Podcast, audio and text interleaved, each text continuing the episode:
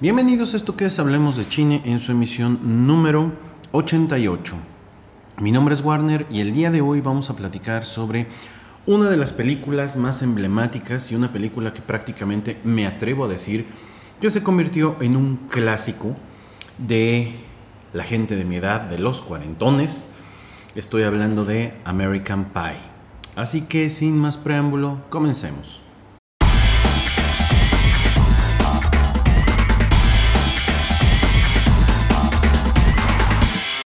Corría el año de 1999 y su servidor estaba prácticamente en su, bueno, la segunda mitad del 99, iniciando mi último año de la preparatoria. Para mis amigos y para mí era el año en el que podíamos hacer lo que quisiéramos, porque prácticamente estábamos a punto de irnos de la escuela que nos dio por tanto tiempo.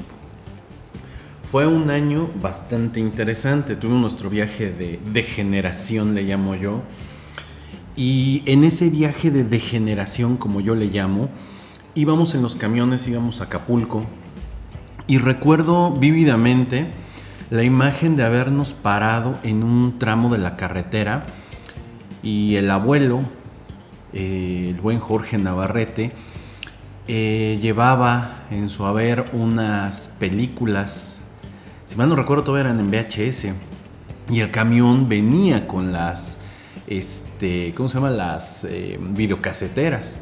Y entonces dijo, traigo una película buenísima, no sé qué, y nos puso American Pie. Yo la verdad la película no la vi en el cine, es uno de mis graves errores, seguramente porque andaba yo muy ocupado jugando fútbol o haciendo alguna otra estupidez. Pero la puso y pues muchos no la habíamos visto y la verdad es que la película nos encantó. Creo que fue una muy mala idea ponerla rumbo al viaje de degeneración porque pues muchos sacaron ideas muy tergiversadas de esto. Pero la verdad es que fue una de estas películas que marcó a una generación, así como en su momento, en los 80s, la película de Porky's marcó también una generación, así como también la película de Weekend, Weekend at Bernie's marcó también una generación. ¿sí? Son películas hechas para los jóvenes y que marcan ciertos momentos, al grado de que American Pie tuvo varias secuelas. Pero vamos a platicar un poquito de la película más allá de la nostalgia para quienes no la conozcan.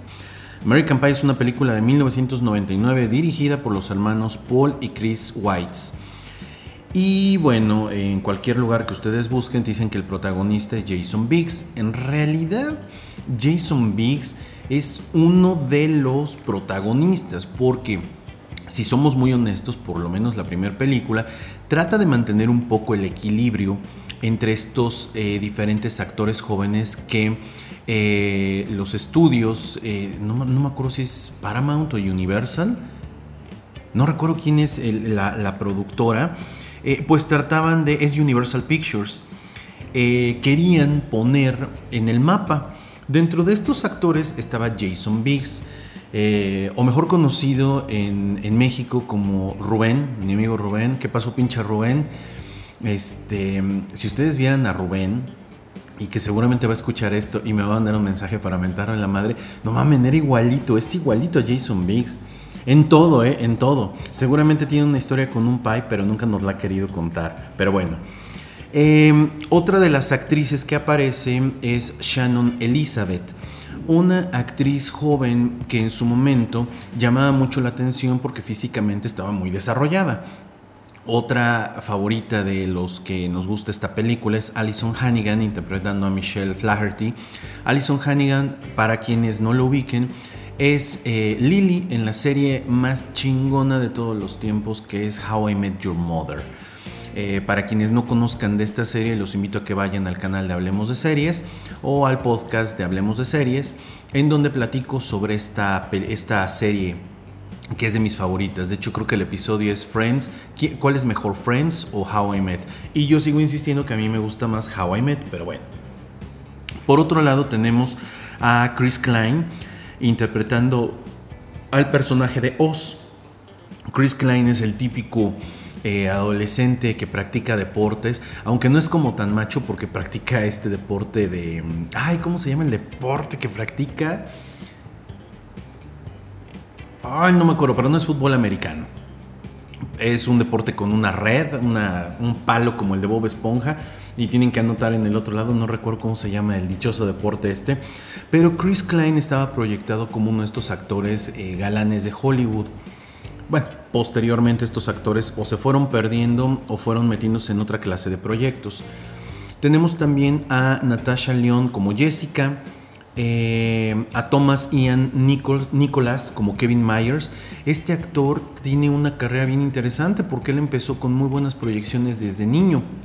Tiene una película sobre la donde viaja en el tiempo con el rey Arturo y también una película donde es un chamaco que se lastima el brazo y digamos que los ligamentos le quedan como de liga en el brazo derecho y puede lanzar bolas rápidas al grado que llega un equipo de béisbol de las ligas mayores. Y bueno, este es una película que pues cuando eres chico pues te llama muchísimo la atención. De hecho, él era el actor, por lo menos en México, más conocido hasta ese momento. Tenemos también a Eddie K. Thomas interpretando a Paul Finch, un eh, adolescente snob. Tenemos también a. Ah, espérenme, espérenme, ¿dónde está el mejor de todos?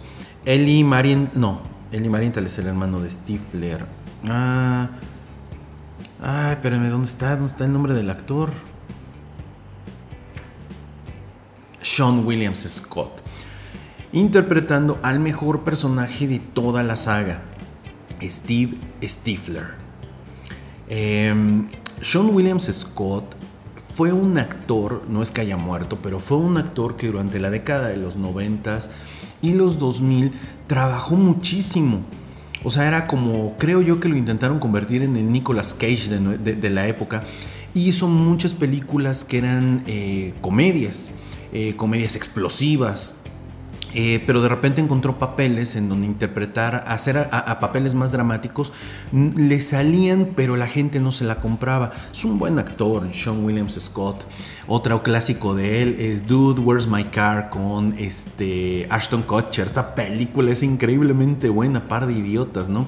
Creo que era la versión 90, la versión 2000 era de Dumb and Dumber este, tonto y retonto, ¿no? De eh, Jim Carrey, pero con actores eh, de la época. La verdad, esa película es muy buena. En algún momento platicaremos de esas películas que son malas, ¿sabes? Pero, pero son muy buenas. Entonces, eh, ese es el reparto principal. La mamá de Stifler es interpretada por Jennifer Coolidge, que interpreta a Jenny Stifler. Y ahí es donde en América Latina conocimos el concepto de la MILF, Mother I Like to Fuck. Eh, ese concepto, la primera vez que lo vimos no entendíamos qué era, porque inclusive en la traducción original, cuando decían MILF, MILF, MILF, creo que ni siquiera estaba bien traducido.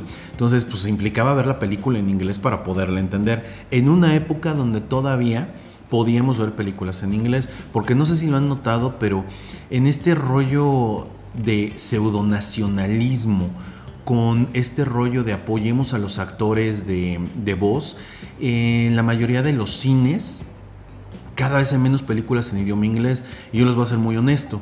Yo prefiero ver una película, aunque no entienda el idioma, en su idioma original que tropicalizada. Porque una película tropicalizada a cualquier idioma cambia por completo el sentido y muchas veces pierde la intención el diálogo. A lo mejor te parece muy gracioso, te parece ingenioso, pero yo prefiero verla en el idioma original aunque no lo entienda y leer los subtítulos que me parecen lo más adecuado. Pero cada vez encontramos menos eso. Sí, acaba de salir mi cuarentón odioso que en definitiva no le gustan muchas de estas cosas del cine eh, moderno, ¿no? De, la industria del cine actual. Eh, también sale Casey Affleck eh, como Tom Myers, el otro hermano Affleck, el, creo yo el menos este... No, no, perdón, es el hermano que sale en... que ganó un Oscar. Ajá, ganó un Oscar por su interpretación en... Ay, no me acuerdo cuál es la película. Ha de haber sido como del 2018-2019. Esa película está buena. Sale la viuda de Heath Ledger. Bueno, ahorita me acuerdo de qué es. ya vimos un poco los personajes. El papá también de este mm, eh, Jim Levinstein, el personaje que interpreta mm, eh, Jason Biggs, Eugene Levy, es un actor que, sola, que, que, encontró su beta de oro en estas películas porque él prácticamente aparece en todas las películas de la saga. No me gusta decirle saga, pero bueno, es la palabra como que todos podríamos entender. Es más de una serie de películas que a veces no están interconectadas unas con otras, salvo por los personajes. Y bueno, ¿de qué va la película? La película simple y sencillamente nos cuenta la historia de un grupo de amigos que está viviendo su último año y que como parte de este último año quieren tener relaciones sexuales por primera vez. Y entonces hacen una promesa donde todos ellos lo que van a intentar es lograrlo. Cada uno de ellos lo va a intentar de diferentes maneras. Cada uno de ellos tiene diferentes eh, personalidades, que eso es lo que está muy padre en la película. Por eso yo les podría decir que en realidad Jason Biggs no es el protagonista principal. Jason Biggs representa al clásico chico judío, eh, torpe, que nada le sale bien. Es un personaje muy gracioso, de hecho tiene las mejores escenas dentro de la película, pero eso no lo convierte, a mi parecer, en el personaje principal. El personaje de Oz tiene una de estas subtramas que por sí sola podría ser una película, en donde el reto es acostarse con la más mojigata de la escuela. Que en este caso, la más mojigata de la escuela es, ahorita les digo quién es la actriz. Ay, ay, ay, ay, ay. Estoy buscando acá en la página el nombre de la actriz.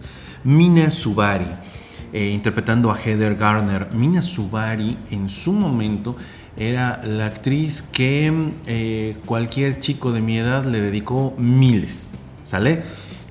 Eh, en realidad no es una chava muy atractiva, pero pues en ese entonces el estereotipo de belleza que se ponía en las películas tiraba mucho hacia, hacia ella. Mina Subari tiene una interpretación magistral en American Beauty junto con Kevin Spacey. Eh, les recomiendo muchísimo esa película, bastante, bastante buena. Pero bueno, ella también empezó en estas películas como el interés amoroso ¿no? del, del galanzón de la película. Y pues bueno, aquí vemos otra perspectiva de cómo es el buscar acostarte con alguien. Jason Biggs, el personaje de, bueno, el actor que interpreta a Jim Levinstein, está obsesionado con la chica de intercambio, ¿no? Esta chica de intercambio que lo que viene a buscar es la clásica historia que ir a contar a su propio país con el americano promedio y pues eh, Jim Levinstein es el que se la quiere, el que le quiere dar esa anécdota. Y bueno, vemos también en esto los inicios del Internet, como nosotros lo conocemos actualmente. Hay una historia ahí con eh, el personaje de Jason Biggs y Shannon Elizabeth, en donde el día en que va a pasar eh, lo que tenga que pasar entre ellos, él pone una webcam para transmitirle a todo mundo, ¿no? Este, porque ella se va a ir a cambiar a su cuarto y quiere pues, enseñarle a todo mundo que se está cambiando, ¿no? Que hoy en día eso es políticamente y totalmente incorrecto. Sin embargo, recuerden, juzgar una película con parámetros actuales no quiere no está bien, bajo ninguna circunstancia está bien. A mí me purgó muchísimo lo que le hicieron a la película de lo que el viento se llevó, que es una película prácticamente historia del cine y que hoy no la podemos encontrar tan fácilmente ya ya ni siquiera en las tiendas de DVDs o a la película de Canción del Sur de, Walt Disney, que eh, prácticamente hicieron una apología, ¿no? la empresa Disney, sobre que eso no estaba bien visto y la película ya no la encuentras en ningún lugar, por ahí quien la tenga guardada en VHS es una joyita en toda la extensión de la palabra, pero me parece que está mal que se haga eso. No juzguemos a las cosas del pasado con reglas del presente porque prácticamente es como si le dijeras a tu abuelo, ¿no? Este, pues todo lo que hiciste estuvo de la mierda y pues él les dio estudios, casa y les dio la base a tus papás, ¿no? O sea, es prácticamente lo mismo. Entonces, en esta escena, pues lo que buscan es mostrarla a ella de una manera muy abusiva, ¿no? Eh, transmitirla vía una webcam, de esas webcams que creo que todos tuvimos, eh, redondita, que creo que la marca Logitech ya estaba en ese entonces, una cámara redondita de 2 megapíxeles, un megapíxel, ¿no? que ni se veía nada, se veía todo pixelado, pero creo que muchos tuvimos una de esas. Y cuando él se da cuenta que ella está interesada, pues de inmediato trata de tapar la cámara pero en ese tapar la cámara, pues la cámara revela todo lo que pasa ahí y él se convierte en el reír de toda la película, ¿no? Entonces, esa es, es eh, como la historia de él. Tenemos también la historia de, este, de Paul Finch, interpretado por Eddie K. Thomas, que es el que es muy snob, Snob significa sin título nobiliario, ¿no? Eh, cuando eres una persona que es snob es porque está pretendiendo ser algo que no es. Y él se las da como de este personaje muy sofisticado que no busca mujeres jóvenes y está tratando de lograr. De hecho, hay una anécdota bien interesante con la que, híjole, no manches, yo me identifiqué súper cañón. Este cuate no puede ir al baño de la, de la escuela pública a la que va porque le da asco no manches, yo soy exactamente igual lo peor de asqueroso que este güey. Y cuando le pasó dije, no mames, ese soy yo, cabrón, ese soy yo, porque definitivamente me cuesta mucho trabajo ir a un baño público. Pero lo que le pasa es así algo que en mi vida me ha pasado, pero es así de, no manches, ojalá y nunca me pasara a mí. Pero bueno, él tiene esta fantasía con la mamá de Stifler, que vean la película y sabrán qué pasa. Tenemos también a este, Tara Reid Tara Reid interpreta a Vicky, la novia de eh, Kevin Myers, el chico este que les digo que aparecía en películas desde muy joven. Y bueno, pues prácticamente él es el líder de la, de la pandilla, ¿no? Él es el líder de la pandilla y pues su hermano, interpretado por Casey Affleck, que solamente son unos cameos que tiene por ahí, le, le, dice ¿no? que deben de ser algo, deben hacer algo legendario para que este último año sea así. Él obviamente tiene novia, y ya han tenido ciertos contactos sexuales. De hecho, prácticamente todo se limita a sexo oral, ¿no? Prácticamente. Y entonces, este, pues ella está como insatisfecha. De hecho, el que tenía más probabilidades de tener relaciones sexuales era él. Pero vean la película para entender qué es lo que pasa. Como se podrán dar cuenta, todos estos personajes están bien desarrollados. Ella tiene problemas. El personaje que interpreta Tara Reid tiene problemas de... Eh, ubicarse en el espacio, en qué es lo que va a hacer con su vida y cómo un novio le podría afectar o beneficiar. Tiene una crisis existencial de una chica de su edad. Eh, Kevin Myers tiene una crisis también porque él es de los que no deja ir, es de los que se aferra. Eh, eh, Paul Finch, el personaje interpretado por Eddie K. Thomas, tiene también una crisis. Todos están viviendo una crisis porque al final lo que no quieren es separarse y lo que quieren es tener una de esas anécdotas de amigo para que en la próxima reunión de estudiantes tengan algo interesante de qué acordarse en conjunto. O sea, son personajes que no son como los de las historias de ahora. ¿Y a qué me refiero con esto? Los personajes que ahora construyen los guionistas son personajes muy planos, unidimensionales no personajes que tienen múltiples facetas. De hecho, el encanto que tiene Jim Levinstein es que es un personaje que tiene que coexistir con la presión social de sus compañeros, como la misma presión social que tiene de casa.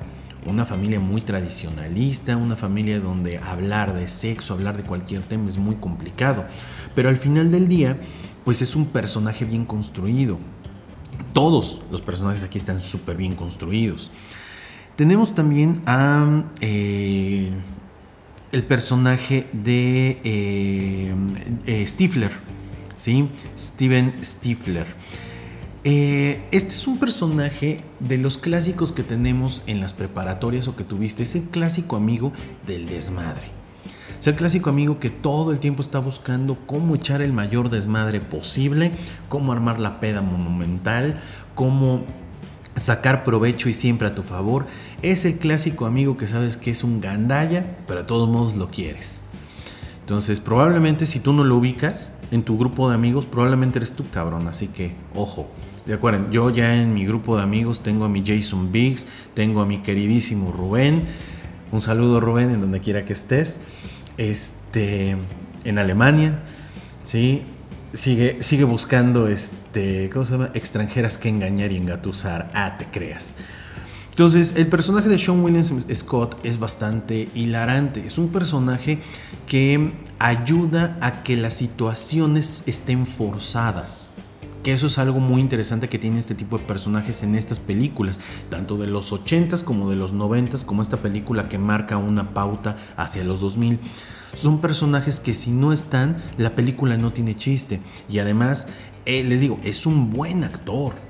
El problema es que no le han dado un papel en el cual muchos de nosotros se la podamos creer. Em, un personaje que eh, en realidad es ella misma es Alison Hannigan. Alison Hannigan, interpretando a Michelle Flaherty, se interpreta a sí misma. Básicamente no la vemos, eh, o sea, en todos los papeles que yo le he visto, desde Buffy la cazavampiros como una de las amigas de Buffy, siempre se interpreta a sí misma. En How I Met Your Mother es ella misma. De hecho, ese es como el encanto que ella tiene. Es como ver a Charlie Sheen interpretándose como sí mismo. Sus mejores papeles son siendo el mismo. Entonces, este personaje, pues de cierta manera encaja porque es ella. No es muy buena actriz, pero es muy encantadora como tal. Entonces, la historia es eso. Simple y sencillamente un grupo de amigos tratando de acabar su preparatoria teniendo sexo. Todas las aventuras que van teniendo por separado les van ayudando a crecer y a madurar. Y entonces la película pues se vuelve algo que para muchos que la vimos, estábamos precisamente en esa etapa de nuestra vida saliendo de la prepa hacia la universidad, pues nos marcó de por vida.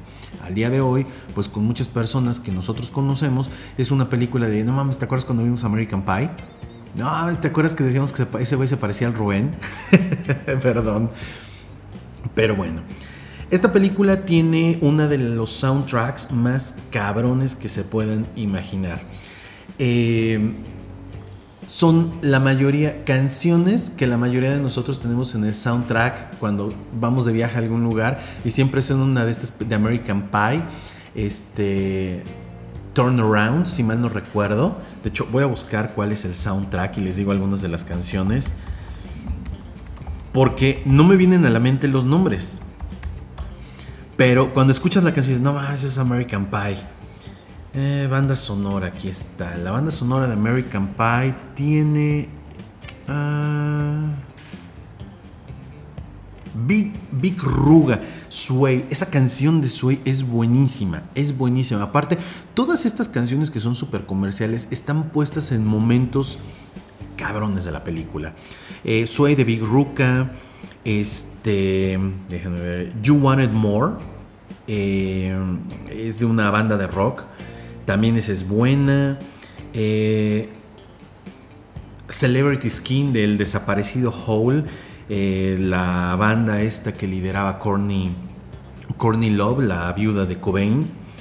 Eh, you Wanted More, interpretada por Tonic. Celebrity Skin. de. Ay, este, también de Hole, pero con participación de Bill Corgan, el vocalista de Smashing Pumpkins. a quienes les gusta Smashing, creo que andan haciendo una gira por Estados Unidos. Smashing Pumpkins es una de esas bandas memorables. Bill Corgan tiene una voz impresionante. Lástima que no volvieron a sacar un disco memorable, pero por lo menos con lo que hay tienes para dar y regalar. Eh, Flagpole Cita de una banda australiana. Así se llama Flagpole Cita. Esa échensela, está muy buena. Hay una canción, Find Your Way Back Home de Dishwalla, que es una alusión constante dentro de la serie de How I Met Your Mother, hablar de Dishwalla. Este, Find, Your Way, Find, Your Way Back Home se llama la canción. Eh, ¿Qué otra tenemos? Bueno, son como Semi-Charm Semi Life eh, de Third Eye Blind. Esa también es de, del soundtrack de American Pie. Se los recomiendo bastante. Busquen las canciones en eh, Amazon, en Alexa, en la que ustedes utilicen, en Spotify, obviamente, donde está este podcast, porque es una banda sonora bastante, bastante chida. Entonces, tiene un buen guion, tiene buenas actuaciones, pocas actuaciones en la película son débiles, tiene un buen soundtrack y además no es tan complicada la película. ¿En qué sentido? Eh, el trabajo de fotografía es muy sencillo. Eh, interiores, exteriores, aprovechan la luz, distingues cuándo es de día, cuándo es de noche no hay efectos especiales que puedan alterarte, puedan sacarte de la magia de la película y sobre todo lo que siempre les he dicho, ¿no? Cuando tú logras conectar con la película, le perdonas muchas cosas. Tiene errores, como todo, errores de continuidad, que son bastantes, diría yo, pero ese es como el reto, ¿no? Ahorita que les dije errores de continuidad, véanla una vez, disfrútenla y la segunda vez que la vean van a encontrar una cantidad de errores de continuidad que no vean. Posteriormente, la película fue tan popular que pidieron una segunda parte. Pero esa ya es otra historia, porque definitivamente esta fue la película que marcó. La segunda parte es buena. La tercera parte es buena, sobre todo porque estás encantado con los personajes, pero todos los spin-off alrededor de la película son una basofia en toda la extensión de la palabra. Ya en algún momento hablaremos de cómo American Pie 2 y American Pie 3 marcaron todavía a esta misma generación a la cual yo pertenezco, porque marcaron momentos en los cuales era el reencuentro con tus amigos de hace mucho tiempo y la boda. Que esto solamente se los puede contar a alguien que lo vivió en carne propia. Seguramente en algún momento en el futuro, alguno de ustedes, cuando haga su propio podcast o lo que sea en el futuro, como se llame, platicará de estas películas de Crepúsculo de la manera como yo acabo de platicarles de American Pie. O platicará de Harry Potter como yo no he podido platicar porque a mí Harry Potter no me tocó como a muchas personas. De hecho, échense un chapuzón en nuestros episodios. Recuerden que ya tenemos bastantes, ya casi llegamos a los 100 episodios aquí en Hablemos de China, donde hablamos de Harry Potter y donde mi queridísima amiga Dani les habla un poquito más sobre el gusto que ella tiene por esta película de Harry Potter, que les insisto, a mí no me tocó al 100%, pero hay una generación a la que sí le tocó. Espero este episodio, episodio haya sido de su agrado. Me encantó compartir con ustedes mi experiencia con American Pie. Yo fui Warner y nos vemos y nos escuchamos en otro episodio de esto que es Hablemos de China. Recuerden darse una vuelta por mis otros podcasts, Hablemos de cómics, Hablemos de series y en YouTube pueden también verlos, escucharlos y visiten eh, Billions TV, el canal de cómics narrados que tengo. También visiten www.billionscomics.shop, la tienda del coleccionista de cómics. Yo sé que en una época donde eh, las películas de cómics se están perdiendo muchísimo, eh, ustedes me pueden ayudar a que la tienda siga en su curso y sigamos vendiendo como hasta este momento vamos. Les agradezco mucho, comenten qué les pareció el episodio, les gustó o no les gustó, de qué les gustaría que habláramos. Coméntenlo aquí abajito si nos escuchas en Spotify. Nos vemos, chao.